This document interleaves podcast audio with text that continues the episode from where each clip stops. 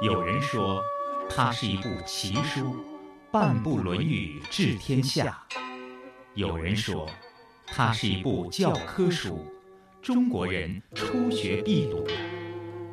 这部流传两千多年、记载着孔子谆谆教诲的书，都讲了什么？又能给生活在现代社会中的人们带来怎样的人生启示呢？让我们一起品读《论语》。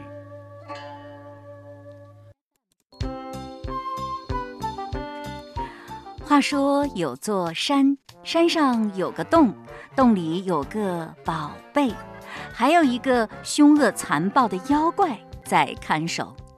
一个机智、勇敢、正义的少年，为了神圣的使命，历尽艰难险阻，抵御了种种诱惑，成功打败了妖怪，夺取了宝物，完成了使命。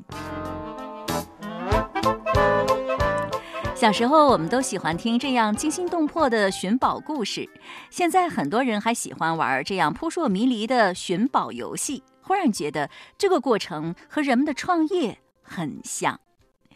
在信息发达、鼓励创造的多元社会，越来越多的人成为创业大军中的一员。这里有呼风唤雨的成功大佬，也有炙手可热的动人网红，还有艰苦奋斗的寂寞屌丝。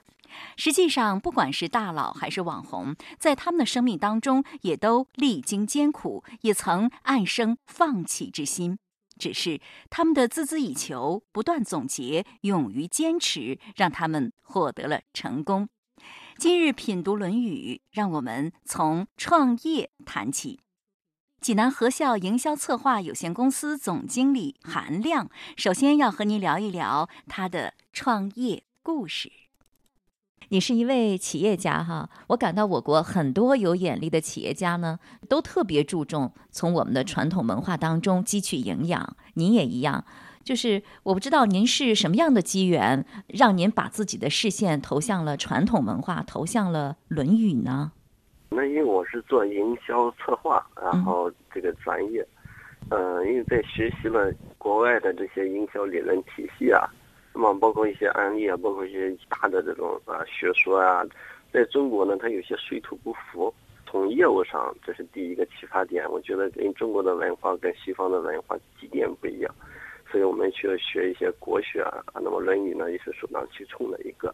第二个来讲呢，就是我有一段时间呢，就是我自己的公司啊不是很顺啊，然后呢，就是尝试了很多方法都没有特别好的奏效，那么我就需要。自己安静下来去找问题，啊，后来通过学习这个国学，特别是《论语》，他让我们去啊学会了这个啊一日三省。目前来讲呢，很难做到一日三省。刚开始的时候呢，我是这个规定每周六的下午要反省，就反省这一周的这个工作。先有了微博、微信以后，就每天早晨写一段，这个叫我一个栏目叫“韩在悟”，在那个微博里写了很久。大概一个是从专业上，因为我是觉得西方的，呃，理论体系对中国有局限，需要结合国学。第二来讲，我个人的事业发展上，从啊修养上需要提高，所以把老祖宗这些好的东西一点点去学习。啊，我们现在当寻找自己的问题或者向别人学习的时候，一般情况下是首先向国外的一些呃现代的管理方式来学习。您觉得不管用吗？管用，嗯，肯定我们最早的这些专业的东西都是从啊西方的这些先进的东西，他们在管理啊、思路、方法啊各方面都是比较先进的啊。那么，但是它有它的局限性，西方的它是契约文化，所以我们什么东西要怎么遵守规矩。中国它是一个变通的一个，什么事都以人为主，都可以变，可以什么都可以在变化之中。好多这个西方的一些大公司来到中国后，他水土不服。我们一些中国的很多企业照搬了西方的很多最早的很多管理啊、营销啊的一些方法，也是非常这个不适应的。西方企业它比较遵守规矩，一是一，二是二。中国人们是喜欢周易里面这样变通。啊，你比方说我们举个例子，我们中国人这个过红绿灯，他可能前面红灯，然后右一转，然后前面一掉头，然后又过去了。他觉得很开心，啊，西方它一定是在这个等这个红绿灯过去了。那么我们在经营管理上也是，呃，营销上也是这样的。我们中国几千年的文化，我们就是在这样一种氛围下成长。你必须要找到一个适合中国文化做这个土壤的一个我们的营销理论体系。我们在这个一二十年的这个呃实践和研究中呢，就结合西方的科学加上中国的国学，啊，创造了一个新的理论体系，叫系统营销。我们现在把它用的非常好。啊，这是在工作方面的一个很大的一个受益。短短三分钟，韩总已经说出了他的成功要旨，这就是吸取西方经验，更要立足民族文化，古为今用，洋为中用，便是他的成功之道。所以，要想成功，找对方向很重要，否则用力越大，离成功越远。获得宝藏，人人向往。通往宝藏的路曲折漫长，而且仅靠一个人的力量是万万不能的。所以，寻宝之人需要几个小伙伴各展所长，协同作战。这样的小伙伴如何寻得呢？接下来，我们的节目嘉宾王卫教授将要告诉您。王卫，山东财经大学教授。硕士研究生导师，多年致力于《论语》的研究和传播工作，著有《身边的论语》《四言论语》《论语人物类编》等书。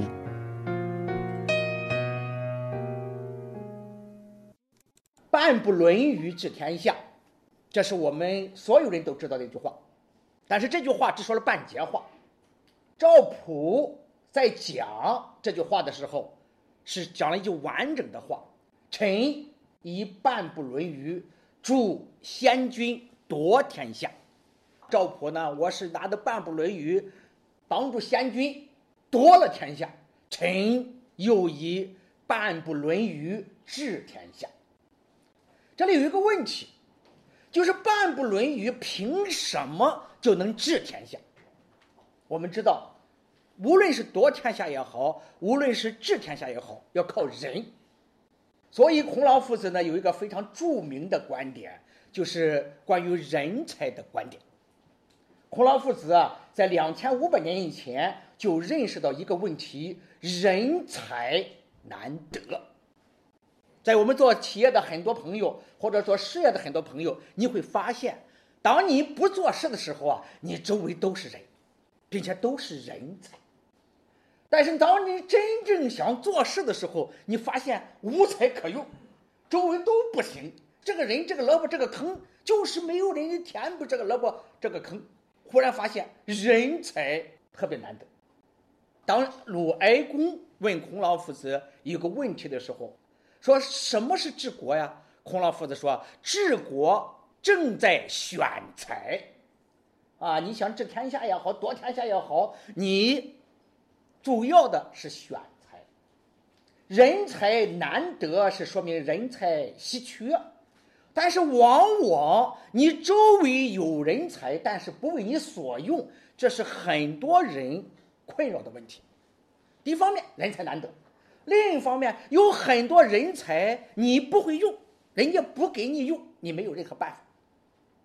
那么在这个问题上。孔老夫子又和他的弟子们呀研究如何能够把人才能聚集在自己的周围来一块做事情，这就是非常重要的一个理论性的探讨。那么孔老夫子呢，首先从研究人际关系的角度入手来谈这个问题。人是社会关系的产物，作为一个领导者也好，作为一个治理国家的也好，那么。你必须把这些上上下下、左左右右的人际关系把它处好，它人才在你旁边，你能不能用好它？人家能不能为你所用？这是一个非常重要的观点。所以，孔老夫子从人际关系的角度入手呢，来研究为政的问题。那么，孔老夫子怎么来研究为政的问题？他说：“人要想为你所用的话，要信服你，不信你。”你说什么，别人不信你的没有用，但是别人凭什么信你？第一个，你可能说话算数；第二个，你人品行。孔老夫子从这些人际关系的角度入手，来一层一层的来研究人际关系的真谛，怎么能把人际关系处理好？怎么能把人才为我所用？怎么能够团结起来一起做事情？所以孔老夫子从这个角度出发呢，就研究了人际关系的五个黄金法则。这五个字是仁、恕、礼、惠、乐。孔老夫子说，人际关系要想处好，它至少你要是个仁者，你要爱别人。你不喜欢别人，别人不喜欢你，这关系就糟了。所以，我们人和人之间的关系最重要的一点，如果你不是个仁者，你不去喜欢别人的话，那么好了，别人是不会喜欢你的。那么，你和别人的关系就很远，他就不会为你所用。孔老夫子一个学生叫范迟问什么是仁者的时候。孔老夫子就打了两个字：“仁者爱人。”范迟问仁，子曰：“爱人。”就是很简单。当子贡啊，在《论语》当中的啊，就是第六篇第三十章，老夫子呢就告诉端木赐说：“什么是仁者？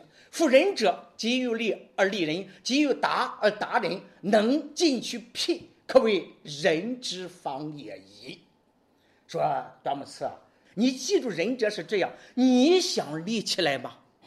你帮助别人立起来。你想发达吗？你帮助别人一块发达。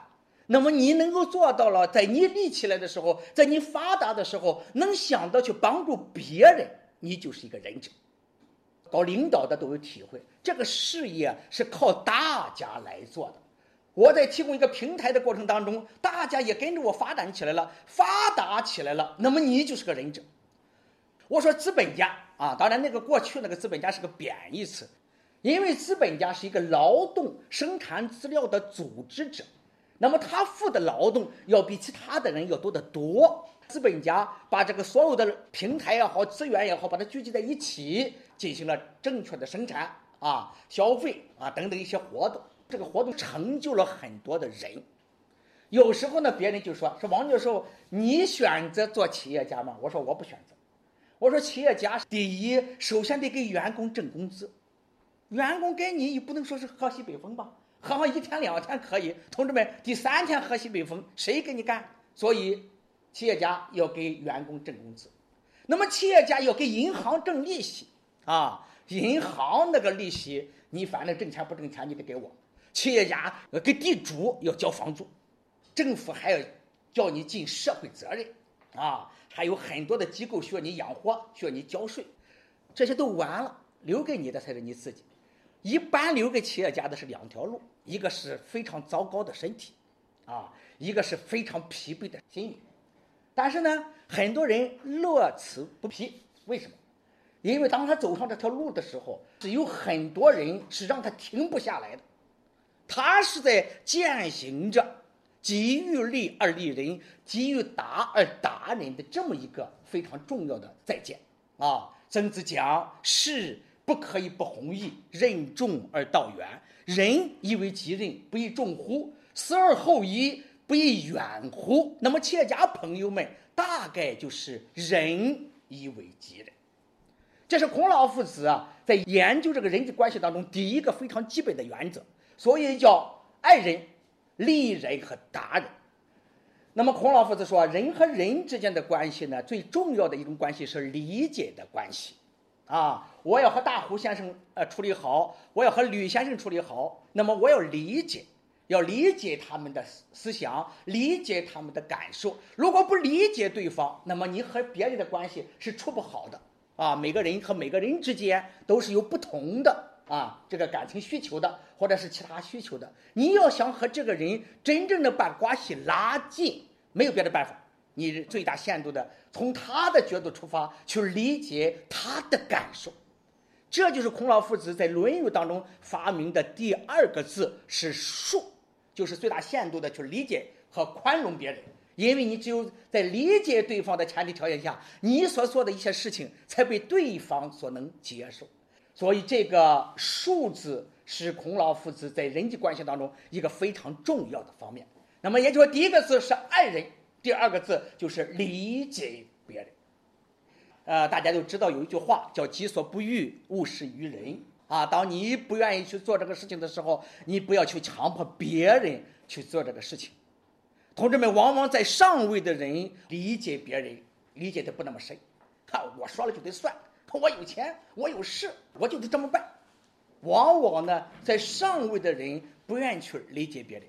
但是，当你处于一个上位者、处于一个领导者的时候，你又能够体谅下边的人的感觉和感情的话，那么你一定会得到下面人的拥护。那么这个观点呢，大家可能读《论语》都知道，孔老夫子是在被一个学生逼出来的这么个观点。孔老夫子的学生当中啊，叫端木赐啊，就是子贡。这个人是孔老夫子学生当中最有名的学生。这个学生经常给孔老夫子出难题。有一次呢，这个学生就高兴了，就来了这么一句：“子贡问曰：‘有一言而可以终身行之者乎？’老夫子啊，我就今天你别说多了了，我就你就说一个字，这个字我做一辈子。你说这个字是啥？同志们，这都是把老师逼到墙角上去啊！说一个字。”并且这个字我做一辈子，你说这个字是啥？那孔老夫子逼逼的没办法了，就得回答呀。孔老夫子在这个问题上非常的慎重，讲了一句话：“其恕乎？己所不欲，勿施于人。”说端木赐啊，对这个问题的理解啊，就是我建议你尊重的一个字，就是最大限度的，就是理解别人，就是这个“恕”字啊，上面一个“卢”，下面一个“心”。我觉着。这一个字，你可以终身行之者。那么这就是理解别人啊，同志们，现在呢，联合国教科文组织已经把“恕”就是“己所不欲，勿施于人”这个原则，那么建议用在国家和国家之间、民族和民族之间、宗教和宗教之间处理这些关系的最高的指导原则就是“恕”字，就是最大限度的去理解、去沟通。我们经常讲要沟通好。要理解好沟通的目的，就是为了理解。孔老夫子呢，继续向上深入的研究人和人之间的关系好孬，是你尊重不尊重对方。如果你不尊重对方的话，这个关系就马上糟。同志们，人和人关系特别特别的脆弱，这个脆弱比玻璃心还脆弱。今天和你好的了不得，可能因为某一句话。某一个眼神和某一个感觉，或者某一点的误解，就走向破裂。啊，我跟他几十年的老朋友了，你就放心，不存在这个问题。大家注意，人和人之间的关系的这种人性是很强的，但是刚性和脆性也是很强的。当你充分尊重对方的时候，这个人性是很长的；当你突然表现的不耐烦的时候，这个关系是相当相当脆弱的。不信你试试，几十年的老朋友突然恶语相加，马上对方就反击，两个人就不可收拾，就走向麻烦。所以孔老夫子呢认为，人和人之间的关系的最重要的原则是一个尊重对方。这个尊重对方，孔老夫子提了一个字，就是礼。啊，在《论语》当中，关于礼，孔老夫子讲了很多很多。礼，一个是。秩序，没有秩序不成方言。说礼呢是秩序，但是礼更重要的是你对对方表达了尊重，啊，敬人者人恒敬之，爱人者人恒爱之。当你最大限度的去尊重对方的时候，对方不可能不尊重你。所以孔老夫子呢，通过礼表现了对人的尊重。第四个字，孔老夫子认为人。和人之间的关系，如果你对别人没有任何用处，对别人来讲，这种关系是没有意义的。那你说，我也爱你，我也理解你，我也尊重你，但是就是你一点忙帮不上对方。那么别人呢，从内心当中，他是不认可你这个朋友的。这句话虽然说起来有点残酷，但是你想想，为什么人走就茶凉？吴观众很很清楚，写了一本书。说我理解什么是人走茶凉。我在位子的时候可以帮别人啊，领导别人啊，给别人出主意啊，想办法呀，做事情啊。所以这个时候茶是热的。那么人走为什么茶凉？是因为你走了没有用处了，这个茶必定是凉的，没有甜的。这个话呢说出来可能有点残酷，但是如果你想和人际关系建立一种牢固的关系，如果在社会当中你没有你的交换价值，换句话说，你对这个人没有任何用处，这种关系对别人只有是负关系，没有正关系，你帮不上别人的半点忙，你无论去巴结这个人，去对这个人怎么示好是没有用的。那么，孔老夫子有一句话非常重要的一句话，叫“君子求诸己，小人求诸人”。也就是说，你想把自己变得有用处，你加强自己，把自己变得有交换价值、有用处，能够最大限度的来提供给别人产品也好、服务也好、感情需要也好，那么你这种关系才是有牢固的价值。孔老夫子呢，把这句话归结成一个字，叫“惠”。就是恩惠的惠，惠则足以识人。你对这个人有恩惠，你再指示这个人干什么事情的时候，这个人就会听你的。如果你对这个人没有恩惠，你去叫人家干活，人家凭什么听你的？啊，真总之所以下面的高管，真总一个电话或者一个示意，你去干什么，下面的人跑得比兔子还快。同志们，你不要认为就是真总的魅力在这个地方，真总两个月不发工资。那兔子就缺根腿了。你说不会，真宗就是五年不发工资，我也跟真宗跑，那是忽悠他。老婆都不愿意了，怎么这这个月的工资没拿回来呢？说真宗没发，到底是发了你没给我，还是给了别人了？你都解释不清楚。你要五年去喝西北风，跟着真宗干，同志们，真宗没有这个魅力。所以这个“惠”字，“惠则足以识人”，表面上这个话很残酷。表面上这个话很赤裸裸，表面上这个话，博人不愿意听，但是这是孔老夫子的一大智慧。《论语》当中，孔老夫子认为啊，人际关系当中还有一个非常重要的方面，就是你必须使别人快乐。人和人之间要想和你交往的话，如果他从你身上得不到快乐，他就愿意去和别人交往。和你交往的过程当中都是难事。啊，都是负面的感情，你给别人从来没有带来愉悦和快乐，那么这种关系基本上就快完蛋了。不论是什么关系，你考虑考虑，如果你长久的和别人就带来这种不愉快的关系，不是一种快乐的关系，就完蛋了。所以孔老夫子最后呢，在人际关系当中啊，使人快乐是孔老夫子一个非常重要的发明。孔老夫子知道。如果使别人快乐，你自己首先快乐，你自己都不快乐啊！见了别人就就没着头，就皱的眉头了不得。人家别人在和你交往的过程当中总是很难受，所以你自己不快乐，很难使别人快乐。所以孔老夫子呢，为了使别人快乐，就发明一种武器，叫乐以忘忧，发愤忘食。你看孔老夫子安贫乐道。啊，饭数食，饮水，曲肱而振之，乐亦在其中矣。不义而富且贵，与我路浮云。那么他的这种真正的快乐，却带给别人的快乐。那么这就是人际关系当中，在《论语》当中，孔老夫子发明的关于半部《论语》夺天下和治天下的核心秘密。我们其实呢，做企业也好啊。我们其实治理国家也好，甚至治理一个家庭也好，或者我们处理朋友关系也好，你会发现，当你掌握了这个秘密武器以后，你在有意识的把这个秘密的武器去用到你实践过程当中的时候，那么你就掌握了这个关系的武器。不是说做管理、做领导就是什么事得亲自干，同志们那都用不着。第一个，你有没有爱人的胸怀？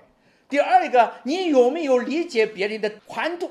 第三个，你是不是真正的去尊重了别人？第四一个，你是不是给别人带来了恩惠？第五个，别人跟着你干的时候是不是快乐？如果别人得出一个 yes，你的企业就会做大。今天在出席致远阁这个庆典仪式的时候，我注意到，甄总呢行了无数个鞠了无数个躬，啊。这个大胡秘书长呢，在路上就跟我讲：“哎呦，我都不记得这个呃，甄总啊鞠了多少个躬了啊！但是他每感谢一个人的时候就鞠个躬，每感谢人的时候都鞠个躬。甄总在身上体现了一个对礼的体现和对人的尊重。鞠个躬的意思，对你表达尊重；鞠个躬的意思，对你表示感谢；鞠个躬的意思。”那么我从内心里来尊重你，真宗是个尊重别人的人，那么离这个近者远，远者来的目标就很近。所以孔老夫子呢发明了这个《论语》当中的关于人际关系的一个核心的秘密。我再来总结一下：第一个，人才难得；第二个，有人才，怎么能把人才抓到手？就是五个字。人数理会乐，啊！如果你把这个原则我掌握完了，你在在进行其他活动的时候，用不着你事必躬亲，别人会为你想办法的。这个事还用你亲自干吗？你当他尊重别人的时候，别人的创造力就发挥出来了。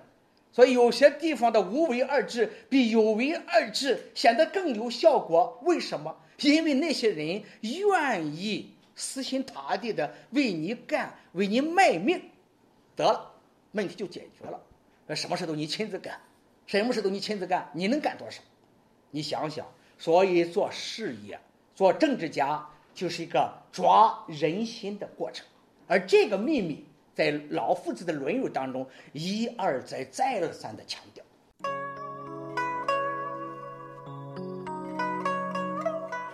人数。理会乐，刚才王教授用这五个字概括了事业成功、获得人才、赢得合作伙伴的奥秘。要我说，其实很简单，要想赢得他人的支持与合作，就是少点私心，少点算计就可以了。处处围绕个人利益做打算，到头来会失去人心，失去利益，失去事业。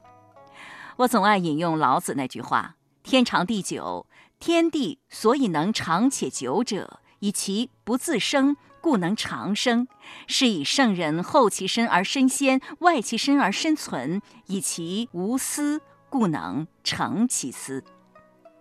这句话的意思是说，天地所以能长久存在，是因为他们不为了自己的生存而自然运行着，所以能够长存。因此，有道的圣人遇事谦退无争，反而能在众人当中领先，将自己置之度外，反而能够保全自身。这不正是因为他无私吗？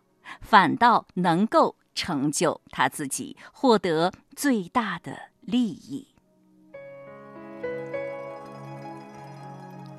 听众朋友，今天的节目就是这样了。今日嘉宾王卫教授、韩亮先生，主持人溪水，品读《论语》已经上载山东经济广播手机客户端，欢迎在经典栏目当中查找收听。下周日同一时间再会。